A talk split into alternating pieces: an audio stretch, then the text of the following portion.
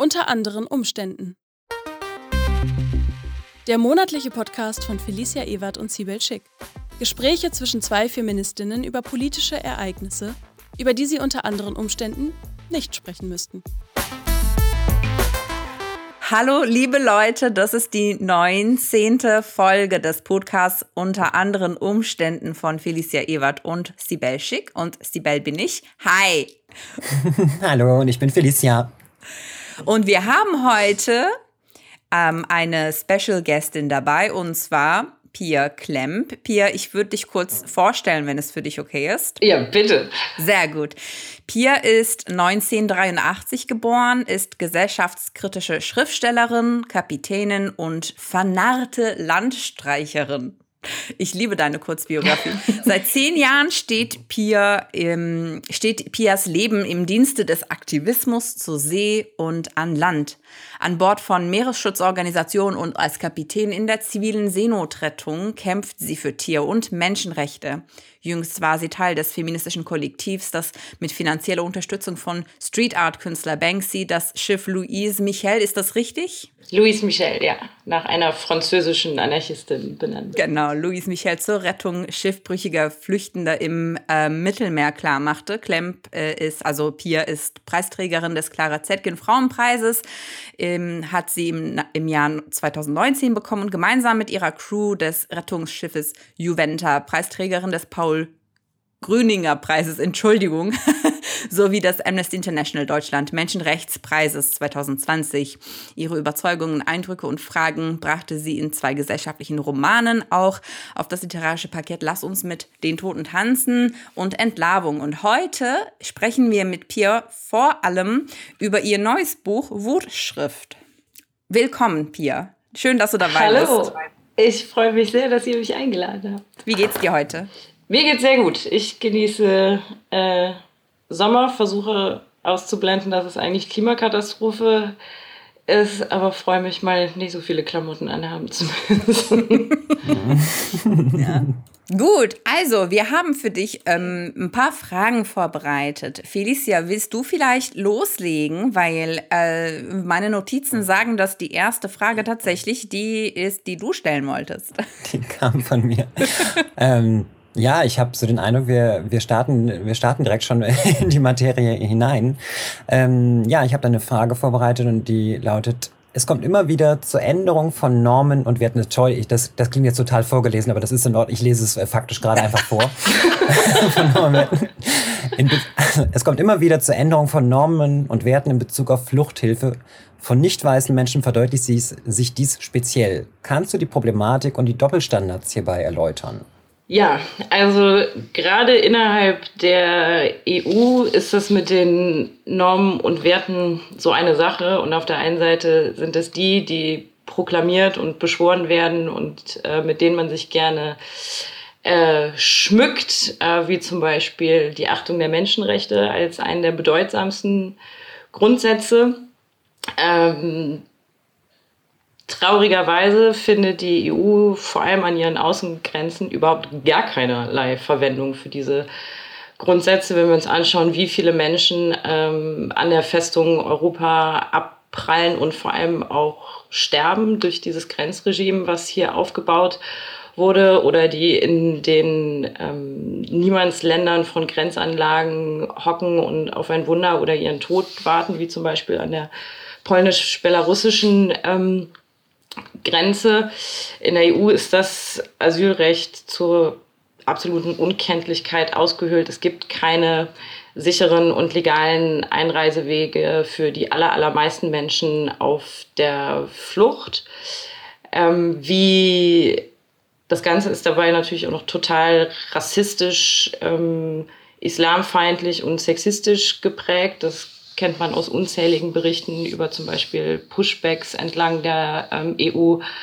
Außengrenzen, aber auch bei rassistischen Polizeikontrollen innerhalb der EU, Schleierfahndungen und so weiter. Also das ist ungefähr seit den 80ern hat es begonnen, dass sich dieses Narrativ darüber, was Flucht und Migration ist, total krass geändert. Und zwar, dass es ein es ist kein menschenrechtliches Thema mehr, ähm, es ist eine Sicherheitsproblematik. Und jeder, der auf der Flucht ist, ist erstmal eine potenzielle Bedrohung, vor der sich die EU zu schützen hat. Und darum werden diese Festungsanlagen ähm, immer weiter hochgezogen.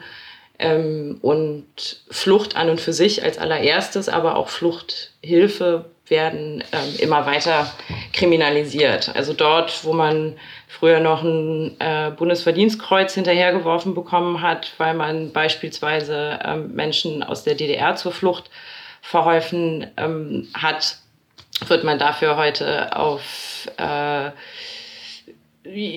stößt man oder ist mit sehr, sehr heftiger Repression konfrontiert. Das trifft nicht nur äh, medial vielleicht ein bisschen besser dargestellte oder leichter zugängliche Dinge wie die Seenotrettung, sondern auch Leute, die einfach nur innerhalb der EU jemand mit dem Auto mitnehmen, Leute, die einfach nur Essen und Trinken verteilen, die Schlafplatz, also die Grundbedürfnisse von Menschen ab, äh, versuchen abzudecken, ähm, dass auch die damit ähm, konfrontiert sind. Und wie unterschiedlich das gewertet wird, auch darauf, wer unterwegs ist. Auf dem einen sehen wir, zum einen sehen wir das, wenn Menschen äh, wie zum Beispiel ich, weiße Menschen aus dem globalen Norden unterwegs sind als fanate Landstreicherin, dann äh, bin ich äh, ein Expat. Alle anderen Menschen oder Menschen aus dem globalen Süden sind MigrantInnen, ein Begriff, der äh, ja, immer negativer konnotiert ist. Ähm, und wenn man dann noch schaut, gerade jetzt der Vergleich, wie wird mit flüchtenden Menschen aus der Ukraine umgegangen, wie wird mit ihnen umgegangen, wenn sie weiß sind, wie wird mit ihnen umgegangen, wenn sie nicht weiß sind, äh, was passiert gleichzeitig noch an allen anderen EU-Außengrenzen, zeigt halt ganz deutlich, wie krass rassistisch dieses Grenzregime aufgebaut ist. Also wenn ich versuche mir vorzustellen, wie ein überfülltes Schrottboot mit 150 weißen Engländerinnen in Seenot äh, im Stich gelassen wird und von Behörden ignoriert ähm, wird oder mir vorstelle, wie Zehntausende weiße Nordamerikanerinnen in äh, unmenschlichen Lagern für Jahre lang festsitzen, ohne dass dort sanitäre Anlagen äh, sind, ohne genug Essen, ohne alles, wie es halt in den ähm, europäischen Lagern aussieht. Das ist sehr schwer, sich das vorzustellen, wie das mit weißen Menschen aussehen würde. Also da ist ein ganz krasser Bruch ähm, oder eine ganz krasse Diskrepanz zwischen dem, was äh, die EU vorbetet, was ihr vermeintlich wichtig ist, auf welchen Grundsätzen äh, sie ihre Existenz legitimiert und einer extrem brutalen Realität, die ganz, ganz anders aussieht. Vielen Dank für deine Ausführungen, Pia. Du hast jetzt ähm, sehr, wie sage ich das, sehr krasse Ungerechtigkeiten ausgeführt, also äh, Doppelstandards, bei denen es um das dringende Überleben geht. Und auf äh, diese Dimension von Ungerechtigkeiten kann man irgendwie denkbar nur mit Wut reagieren, wobei es auch in deinem neuen Buch Wutschrift geht, das bei Pinguin Verlag, Penguin, Entschuldigung, Pinguin Verlag erschienen ist. Äh, und da möchte ich dich fragen, welche Bedeutung hat Wut für dich? Ich bin ein Mensch, der sehr oft äh, wütend ist. Es ist eine der Grundemotionen der, des Menschen. Ähm, und das heißt nicht, dass das meine ewig vorherrschende Emotion ist und das recht nicht, dass es die einzige Emotion ist, aber es ist eine, die ich sehr deutlich äh, spüre und die mir auch sehr wichtig ist. Denn Wut ist für mich der, der Antrieb oder der Auslöser, dann auch reagieren zu können. Also um zu erkennen, was geht ja eigentlich ab, egal ob das jetzt die wirklich großen ähm, Probleme sind, wie Menschen sterben äh, an den Grenzen oder Klimakatastrophe oder, oder, oder, oder ob das kleine Sachen sind, wie, wieso hat mich eigentlich schon wieder ein Mann beim Reden unterbrochen? Was ist hier eigentlich los? ähm, dass äh, die Wut mir selber erstmal aufzeigt, was ist hier eigentlich, also irgendwas ist hier gerade falsch gelaufen, hier wurde gerade eine Grenze überschritten. Ähm, so lasse ich nicht mit mir umgehen und mir gleichzeitig auch die, die Motivation und die Energie dafür liefert, was zu ändern. Also aus, das, aus dieser Wut heraus der Drang zu Wandel, Solidarität, Verantwortung, Aktivismus und so weiter kommt. Und wenn wir uns die Menschheitsgeschichte mal so ein bisschen anschauen, sind auch die wenigsten Revolutionen und auch die aller, allerwenigsten, selbst kleinen gesellschaftlichen Änderungen äh, passiert, weil Menschen brav im Stillen hofften. Es brauchte diese Wut, um, damit Menschen sich äh, ja, stark machen, zusammentun, um halt für ja, was Neues zu kämpfen und das, äh, das umzusetzen. Und darum finde ich, dass Wut einmal fürs Persönliche, aber auch ganz, ganz wichtig für gesellschaftspolitische ähm, Änderungen oder Interaktionen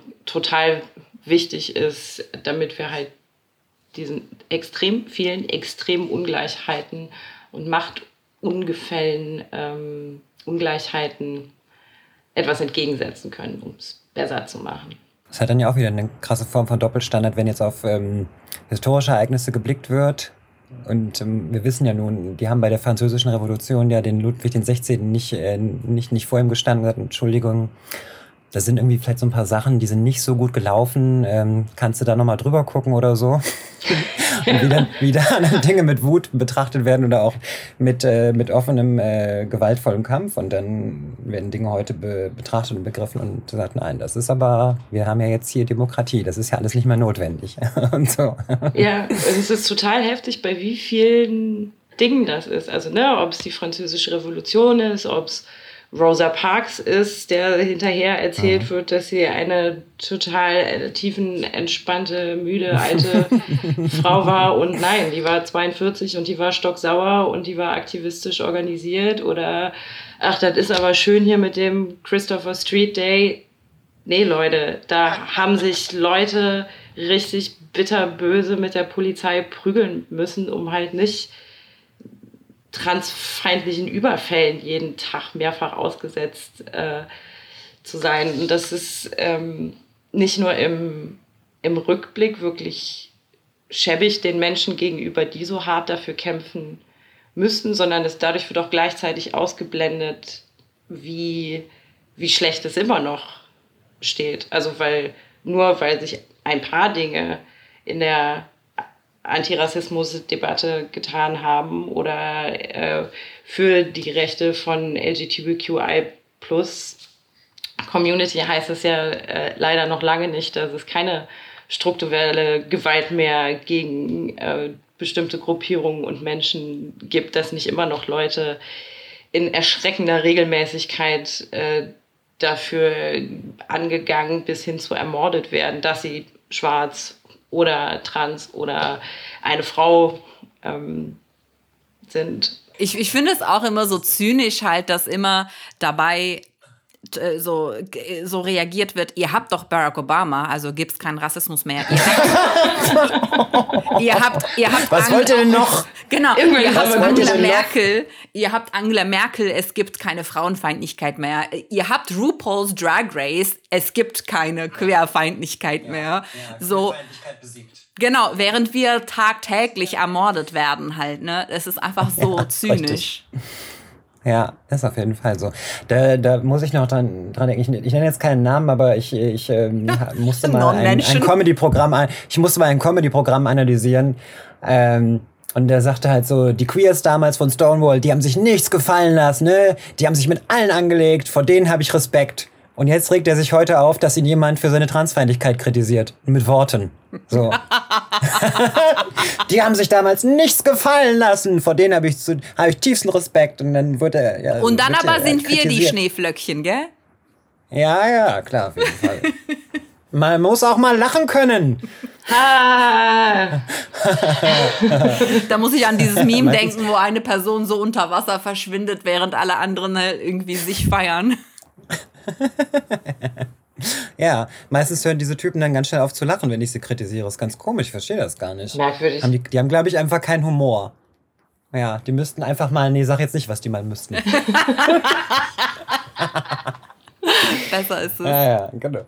So, dann, wo wir gerade bei Wut waren. Ähm, du beschreibst in deinem Buch, äh, dass Wut auch äh, mitunter äh, der Deeskalation dienen könne. Das habe ich gelesen und war so, mm, okay, kannst du das weiter ausführen? Ja, also zum einen, wenn es um die direkte Konfrontation geht, ähm, da äh, sagen AnthropologInnen, dass dadurch, wenn man halt ja, sichtbare Wut zeigt, in diesem direkten Eins zu eins Gegenüber, dann ja, wird dem Gegenüber halt gezeigt, ups, du bist hier zu weit ähm, gegangen, was entweder einen Moment hervorruft von, oh shit, das wollte ich gar nicht, oder zumindest das Gegenüber so einschüchtert, dass äh, man sich da nicht weiter überrollen lassen äh, muss und somit halt der Konflikt äh, besänftigt ist, bevor es zum äh, Eklat kommt, aber vor allem auf lange ähm, Sicht betrachtet äh, muss es Teil einer gesunden Streitkultur sein, in der Probleme halt nicht immer nur unterdrückt, weggedrückt, geghostet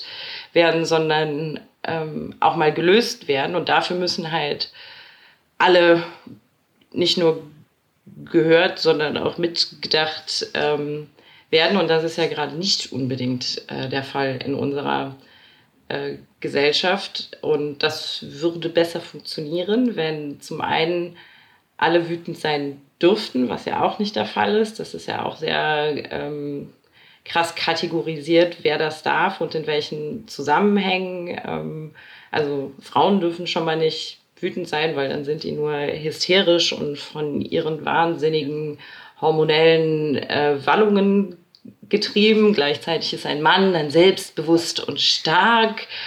Ähm, BIPOC Menschen dürfen nicht wütend sein, weil das sofort die absolute Bedrohung ist und so weiter und so weiter. Ähm, es halt dazu führt, dass es zu einem weggedrückt wird oder man sich aus, automatisch dadurch disqualifiziert wird vom, von, der, von den herrschenden Klassen in der Gesellschaft und natürlich auch dazu führt, dass viele Leute sich überhaupt gar nicht mehr trauen, ihre Wut zu, zu zeigen und zu, zu artikulieren.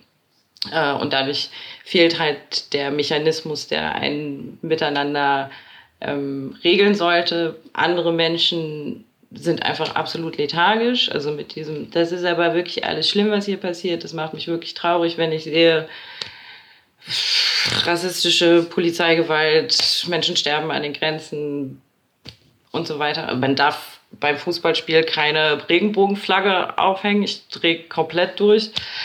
Ja, das, das könnte die andere, anderen, das könnte die Gäste ähm, provozieren. Ja, und das wollen wir nur wirklich nicht.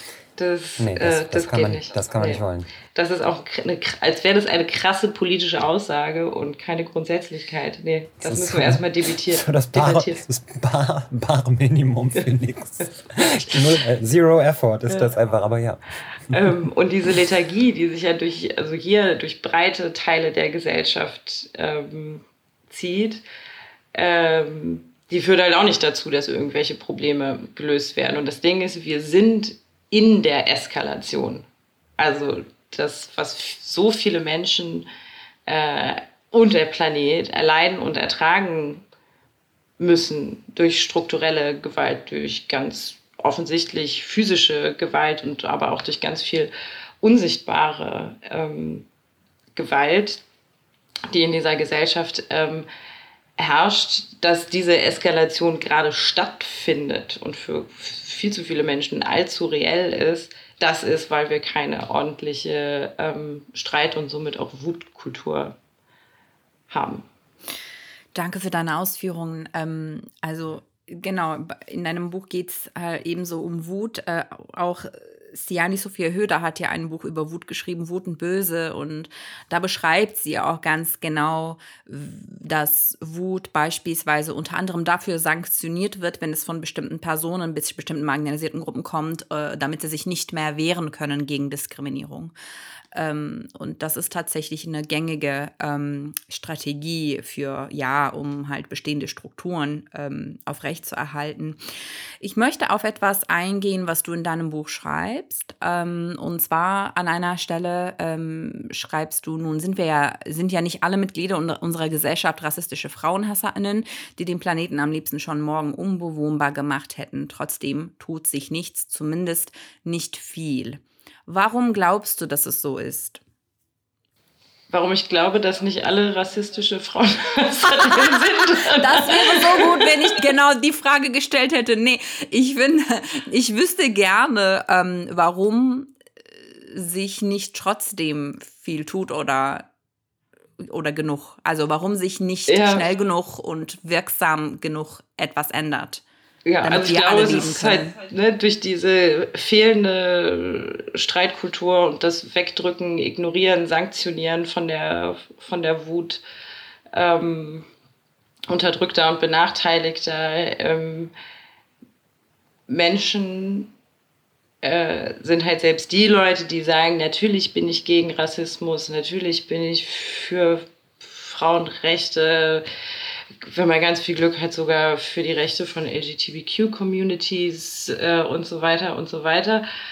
Ähm, aber man kommt nicht an den Punkt, wo die eigenen Privilegien hinterfragt und dann dementsprechend als nächster Schritt abgeschafft werden. Also die, das mit dem Grenzregime ja, das ist wirklich schlimm und schon wieder 300 Tote hier und schon wieder 200 Tote da und schon wieder ein Video von prügelnden Grenzbeamtinnen.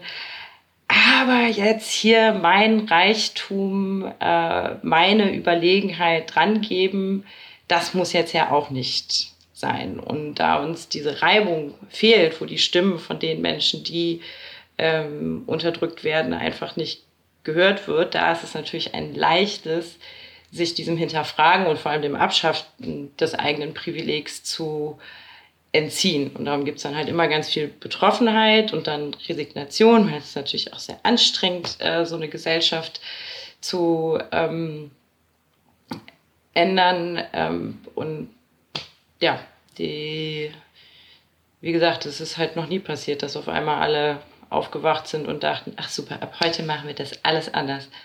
Heute ähm, heute machen wir das hier mal gleichberechtigt, auf welcher Ebene auch immer, oder denken halt mit, dass wir auf diesem Planeten halt leben können müssen. Das heißt, siehst du auch so ein Grundproblem darin, dass, dass es eigentlich sehr viele Menschen gibt, die sensibilisiert sind, aber die, oder, oder ganz viele Menschen gibt, die sagen, ja, ich finde das auch schlimm. Ich finde das ja auch schlimm, was passiert. Aber was, ähm, aber was grundlegend an ihrem Selbstverständnis zu ändern, passiert eher nicht. Oder, oder was ich halt ähm, dann häufiger noch sehe, ist dieses Ja, ich habe ja nichts gegen. Das, ja. Also ich sehe da, ich sehe da, ich sehe da sehr viele Überlappungen dann immer, denn ich habe ja nichts gegen. Aber. Ja. Und dann kommt ja auch der, der Punkt, was du auch mit dem Tone Policing angesprochen hast, mit Silencing und allen möglichen. Das sind ja noch verhältnismäßig gesellschaftlich und institutionell noch total, noch total harmlose Möglichkeiten, in irgendeiner Weise Kritik, Widerstand, Protest zu unterdrücken.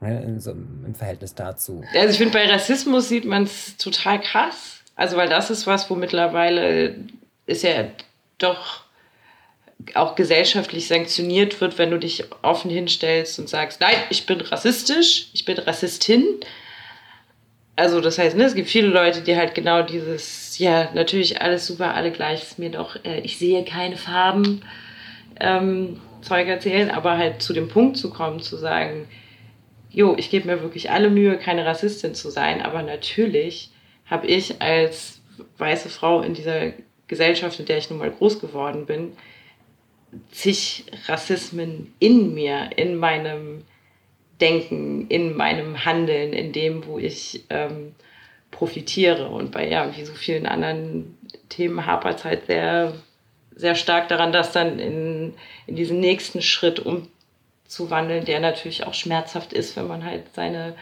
äh, wenn man Fehler eingestehen muss, was Neues lernen muss und vor allem dann im besten Fall Privilegien abschafft. Also wir hätten tatsächlich eine letzte Frage, was äh, dein Buch betrifft, Pia. Und zwar schreibst du an einer Stelle, es ist beinahe bedauerlich, dass es keine Gruppe von Leuten oder einzelne Menschen gibt, die von Natur aus über allen anderen stehen, weil dann bräuchte es nicht all den Druck und die Gewalt, um an Macht zu kommen und um sie zu verteidigen. Doch Macht ist nicht natürlich. Das ist ähm, Seite 149. Ich fand das, also ich fand diese Aussage ein bisschen krass, weil das so plakativ, also ich höre das immer wieder so in Fantasy-Filmen beispielsweise, äh, wo das halt von der bösen Seite damit begründet wird, weswegen der Menschheit der freie Wille genommen werden muss, weil die sich ja sonst immer nur äh, bekriegen und streiten und, und gegenseitig umbringen, äh, weil das halt irgendwie ebenso ist mit Macht unter Menschen. So, ähm, da, das hat mich sehr stark daran erinnert und deswegen wollte ich dich fragen, wie meinst du das? Ja, also ich meine, äh, zum oder äh, grundsätzlich Macht ist der ähm, bestimmendste Wert in heutigen oder in den allermeisten heutigen Gesellschaftsordnungen. Es ist ganz gleich, wie oft wir sagen, nein, nein, das ist Freiheit, nein, nein, das ist Gleichberechtigung. Es geht um, um Macht oder für andere Werte dann nur so weit, wie sie mit diesem Machtprinzip vereinbar sind. Also Menschenrechte ja, aber hm, dann doch nicht für die Menschen äh, an der Grenze. Klimaschutz, super Idee, finde ich großartig, aber nicht, wenn ich nicht mehr mit dem SUV äh, zum Discounter Billigfleisch kaufen fahren ähm, darf. Ähm, und eine Gesellschaft, die immer Macht als Orientierungspunkt hat, ist halt ein System der, der Ungleichheit. Und weil man aber schaut, was die Menschheit halt in den letzten tausenden Jahren veranstaltet hat, zeigt, wie vergänglich und konvertierbar und beliebig das Halten von, von Macht ist. Also es gibt halt einfach nicht die eine Gruppe von Menschen, die äh, oder den einen Menschen, der besser, mächtiger ist, also so Gott oder Natur gegeben mächtiger ist.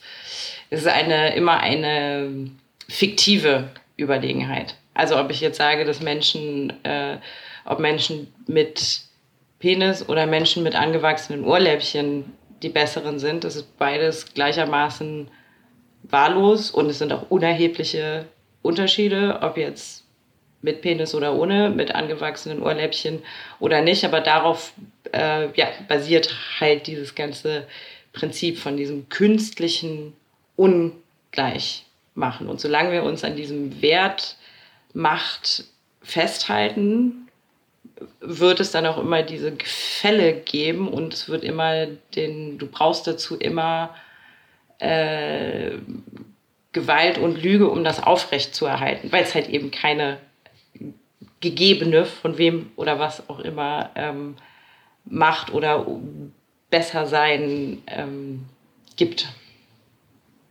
Und da hat sich die Gesellschaft ein ganz schönes Ei selbst mitgelegt. Genau, also wenn ich dich richtig verstehe, es gibt halt eben diese Machtverhältnisse, Machtverhältnisse, die haben zwar keine realen Voraussetzungen sozusagen, keine gerechtfertigten, weil an sich Menschen Menschen sind, aber selbstverständlich können auch konstruierte Verhältnisse reale Folgen haben, was auch der Fall ist, so. Aber ich verstehe trotzdem nicht, ähm, was damit gemeint ist, dass, also was das ändern würde, wenn eine bestimmte Menschengruppe tatsächlich von Natur aus überlegen wäre. Äh, ja, also ich meine, der Satz ist ja so auch dann, ne, aus dem, also es geht halt darum, diesen Irrsinn zu unterstreichen. Also wenn wir schauen, über wie viele Jahrtausende diese konstruierten Machtgefälle Leid auf erdenklichen Ebenen über die äh, Menschheit und den Planeten gebracht ähm, hätten, wenn wir, wenn es eine Welt gäbe, die es aber nun mal nicht gibt, die äh, Huxley mäßig und selbst ohne Soma ähm, verschiedene Kategorien von Menschen hätte, die dann alle damit glücklich und zufrieden wären, weil das genau ihr Platz ist, dann wäre das in diesem nicht existierenden Paralleluniversum sehr schön, weil, also zu, um zu unterstreichen, wie absurd das ist, dass wir mit dieser Macht arbeiten. Das ist einfach so fernab von dem ist, was als Orientierungspunkt in einer Gesellschaft dienen kann, weil es halt nur einhergehen kann mit Unterdrückung, mit Gewalt, mit, äh, mit Lüge, dass es einfach ein, ein pathologisches System ist äh, mit dieser ja, konstruierten äh, Macht. Okay, also ich habe immer noch eine Schwierigkeit zu verstehen, deshalb hacke ich da immer wieder nach. Also meinst du, wenn es beispielsweise tatsächlich menschliche Rassen gäbe und eine bestimmte Rasse allen anderen überlegen wäre, dann hätten wir mehr Frieden auf der Erde? Ich glaube halt nicht, dass es das gibt. Also ich finde, der Satz ist so gemeint, dass es so absurd ist. Also es ist so wie wenn wir jetzt hier äh, goldkotzende Einhörner hätten, die über die Erde äh, reiten, dann hätten wir auch alle keine, keine Geld Probleme ähm, mehr. Es ist so irrsinnig, dieser Gedanke. Es ist halt, wenn man sich ja dabei anschaut, also überspitzt gesagt anschaut, was es für die Menschheit und den Planeten gebracht hat und wie starrsinnig wir uns an diesem Wert Macht festhalten. Also, dass die Konsequenz davon halt furchtbar ist, was wir uns selbst damit antun. Ähm, so ist es gemeint. Nicht, dass ich glaube, dass irgendjemand irgendwem überlegen wäre oder dass die, ähm, dass das so sein sollte. Also nur um zu unterstreichen, wie pathologisch und krankhaft das ist, was wir hier, was mit so viel Gewalt aufrecht erhalten und aufgebaut wird. Alles klar. Pierre Klemm, vielen Dank, dass du heute dabei warst. Liebe Leute, das war, was habe ich vorhin gesagt? Die 19. Folge vom Podcast das war unter Folge 19. anderen Umständen mit Felicia Ewert und Sibel Schick. Unter anderen Umständen wird produziert von ND, die linke Tageszeitung aus Berlin. Ähm, ich sage vielen Dank, vielen, vielen Dank, ja, mh, vielen Dank an dich, Pia, dass du dabei warst. Danke, dass ihr mich hattet. Und ähm, an alle Leute da draußen, äh, tut mit diesem Podcast, was ihr mit allen euren langweiligen Typen-Podcasts macht. Abonnieren, liken, erzählt euren Friends davon, wie cool wir sind. Wir haben halt auch noch zusätzlich Personality und Inhalt. Wir, wir machen also quasi doppelt. Äh und ähm, Der Überpodcast. Dann, äh, wir sind einfach besser. Und ähm, wenn ihr wollt, dass das Wetter so schön bleibt, dann abonniert diesen Podcast. Und schaut euch das gesamte Podcast-Angebot von ND an. Da sind nämlich richtig geile Sachen dabei, liebe Leute. Alles klar, dann bis demnächst, würde ich sagen. bis demnächst. Ciao. Tschüss.